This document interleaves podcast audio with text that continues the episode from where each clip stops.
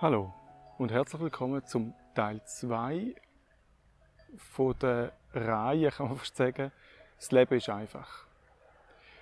Und wie du vermutlich hörst, bin ich gerade draussen, stehe unter einem Baum im Schatten. Und darum hörst du ein bisschen Umgebungsgeräusch, vielleicht mal den Wind in den Bäumen oder einen Hund bellen. Also lass dich nicht beirren. Ich würde noch einen Bezug nehmen auf das letzte Statement oder eines von diesen Statements, wo ich im Teil 1 gemacht habe. Äh, Im Sinn von, woher das da kommt, dass wir so Mühe haben, um unsere eigene Meinung zu formulieren, um uns quasi exponieren, um neben rauszustehen. Und auch da, das ist eine äh, eine Meinung von mir, gestützt auf diverse äh, Forschungsergebnisse. Aber auch da ist immer noch ein Ausschnitt aus dem Ganzen. Also ich habe wirklich keinen Anspruch auf irgendein Wort, auf irgendeine Ganzheit, sondern es ist einfach mein Teil, so wie ich dir damit übergebe. Das größte Gefühl, nachdem wir Menschen oder grundsätzlich Säugetiere äh, ausgerichtet sind, da wo wir am meisten suchen, ist das Gefühl der Zugehörigkeit. Und ich denke, da hat man genau in den letzten ein, zwei Jahren gesehen, wie stark das da ist, wie wichtig das da ist, da irgendwo dazugehören. Egal auf welche Seite, aber irgendwo dazugehören. Denn es ist klar, man weiß, dass äh, Babys, die einfach nur Nahrung bekommen, ohne äh, soziale Bindung, ohne grundsätzlich äh, Kontakt zu anderen, die sterben schlichtweg. Und für dort ist klar, wir haben 98,6% identische Gene wie Schimpansen. Und Schimpanse ist ein extremes Rudeltier, ein extremes Zugehörigkeitstier, wo in Gruppen sich organisiert. Also da, der Ursprung ist klar, woher das da kommt. Wir würden schlichtweg nicht überleben, wenn wir aus der Gruppe würden. Und das ist völlig nachvollziehbar. Wir haben die zwei Grundbedürfnisse in uns von wie gesagt, von dieser Zugehörigkeit und aber auch von der Autonomie, von der Selbstfürsorge, von der Selbstbestimmung. Und ich mache häufig die Erfahrung, gerade auch Männer vergessen häufig den Teil, aber natürlich auch Frauen, den Teil von der Selbstfürsorge, von dem Autonomieteil und man jetzt ganz tief wieder ins Leben hineingeht, schauen,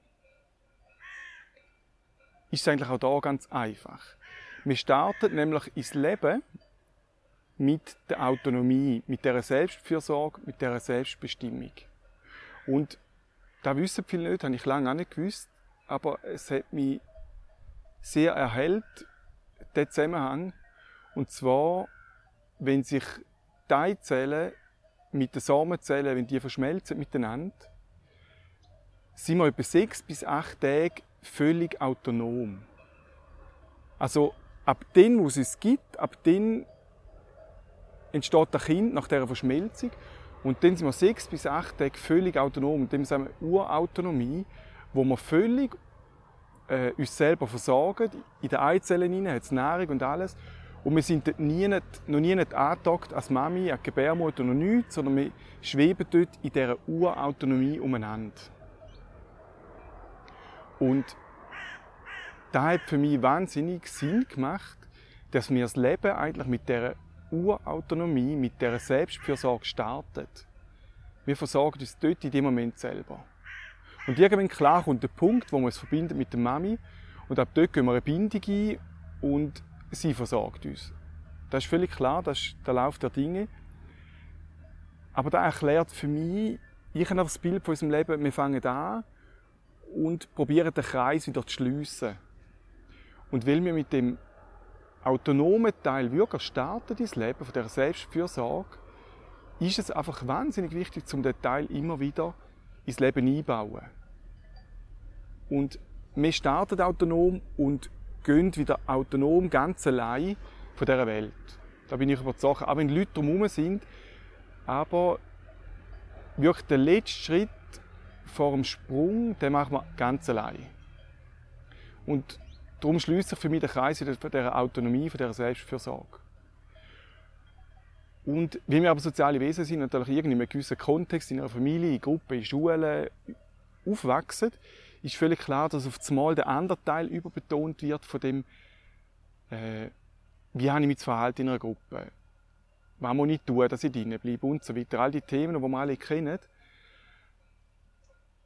Und der wird einfach in der westlichen Kultur extrem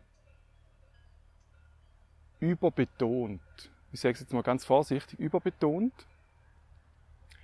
Und lustig ist, dass ganz viele Leute in die Praxis kommen, die instinktiv wissen, dass etwas fehlt. Sie können es aber noch nicht formulieren, aber während dem Prozess stellt sich heraus, dass wirklich der Teil von der Selbstfürsorge, von der Autonomie, von der Selbstbestimmung völlig verkümmert ist.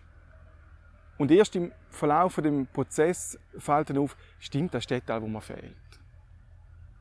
Sie haben Interessen an anderen, sie gehen alles nach außen, sie gehen, sind für die Familie da, für den Nachbar, für das Mami, den Papi, für einen Verein, für irgendwelche Gruppierungen im Aussen und sich selber drinnen vergessen es völlig.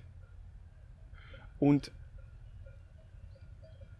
auch da, äh, ich forsche immer wieder in meinem eigenen Leben und habe wirklich herausgefunden, dass wir einfach in dieser Polarität leben. Also, das wissen wir alle, auch die, die in der Spieleszene unterwegs sind. Die 3D-Welt ist eine Welt von der Polarität, von der Dualität. Und was passiert, wenn ich jetzt nur einen Pol überbetone und den anderen vergiss? Sprich, wenn ich nur das Interesse an anderen lebe und Selbstfürsorge vergiss, dann wandert der Teil der Selbstfürsorge in den Keller. Und ich habe gutes Zitat gehört, dass alles, was in den Keller wandert, wo quasi in den Schatten geht, da macht dort äh, Mucki-Training, also Krafttraining, und kommt irgendwann umso gestärkter wieder zurück. Und da finde ich eigentlich ein sehr schönes Bild, weil es wirklich äh, genau das beschreibt, dass wenn man einen Teil wirklich verkümmert und vernachlässigt, ist er nicht weg. Er ist wohl aus der Aufmerksamkeit entflohen, aber er ist nicht weg. Er kommt irgendwann zurück. Und das ist nicht der Punkt, warum das Leute ein Coaching zu uns in die Praxis kommen, zu Diana und mir, weil sie einfach merken, da fehlt etwas. Und in den meisten Fällen ist es wirklich der Teil von dieser Selbstfürsorge. Und was heisst das jetzt konkret? Auch da ist das Leben wieder ganz einfach. Es ist nicht kompliziert. Es gibt die zwei Pole von Interesse an anderen und von dieser Selbstfürsorge. Und Kunst ist jetzt einfach zum immer wieder herausfinden, spüren, zum erfahren und erleben, am besten über den Körper, wo stehe ich jetzt gerade? Auf welcher Seite bin ich? Im Interesse der anderen oder auf der Selbstfürsorgeseite? Und wenn ich merke, okay, ich bin im Interesse an anderen, dann ist das völlig okay. Ich weiß, ich bin dort und verhalte mich aber dementsprechend bewusst, weil ich weiß, ich habe jetzt gerade das Interesse an anderen. Das heisst aber auch, irgendwann merke ich, okay, jetzt fehlt mir etwas, jetzt brauche ich den Selbstversorgeteil. Und jetzt gibt es einen bewussten Shift, einen bewussten Wechsel, wo ich sage, okay, jetzt sorge ich für mich selber.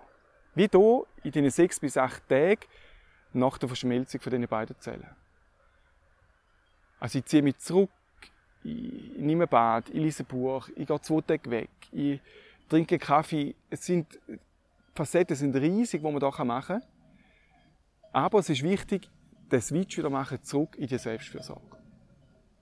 Hankerum, wenn ich aber in dieser Selbstfürsorge stecken bleibe, führt es irgendwann völlig in äh, in eine Bindungslosigkeit hinein und habe völlig den Bezug zur Außenwelt verloren. Das ist auch nicht die Idee. Und darum ist da wieder, jetzt bin ich auf dieser Selbstfürsorgeseite und jetzt wechsle ich wieder bewusst ins Interesse an anderen, weil ich merke, okay, jetzt ist da im Aussen dringend und notwendig, jetzt gebe ich da mein Interesse, meine Fürsorge fürs Aussen drin. Und so pendelt das die ganze Zeit. Jetzt fährt gerade ein Bändchen vorbei.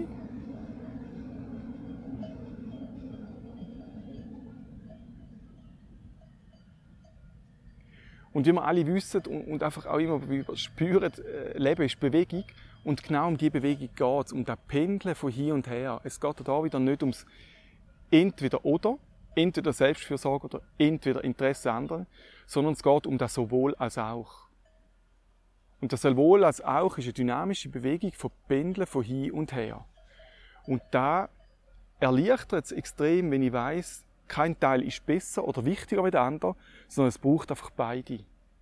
Und ich erlebe den einen Teil nur im Kontrast zum anderen. Ich sehe weiß am besten auf schwarz. Und so weiter.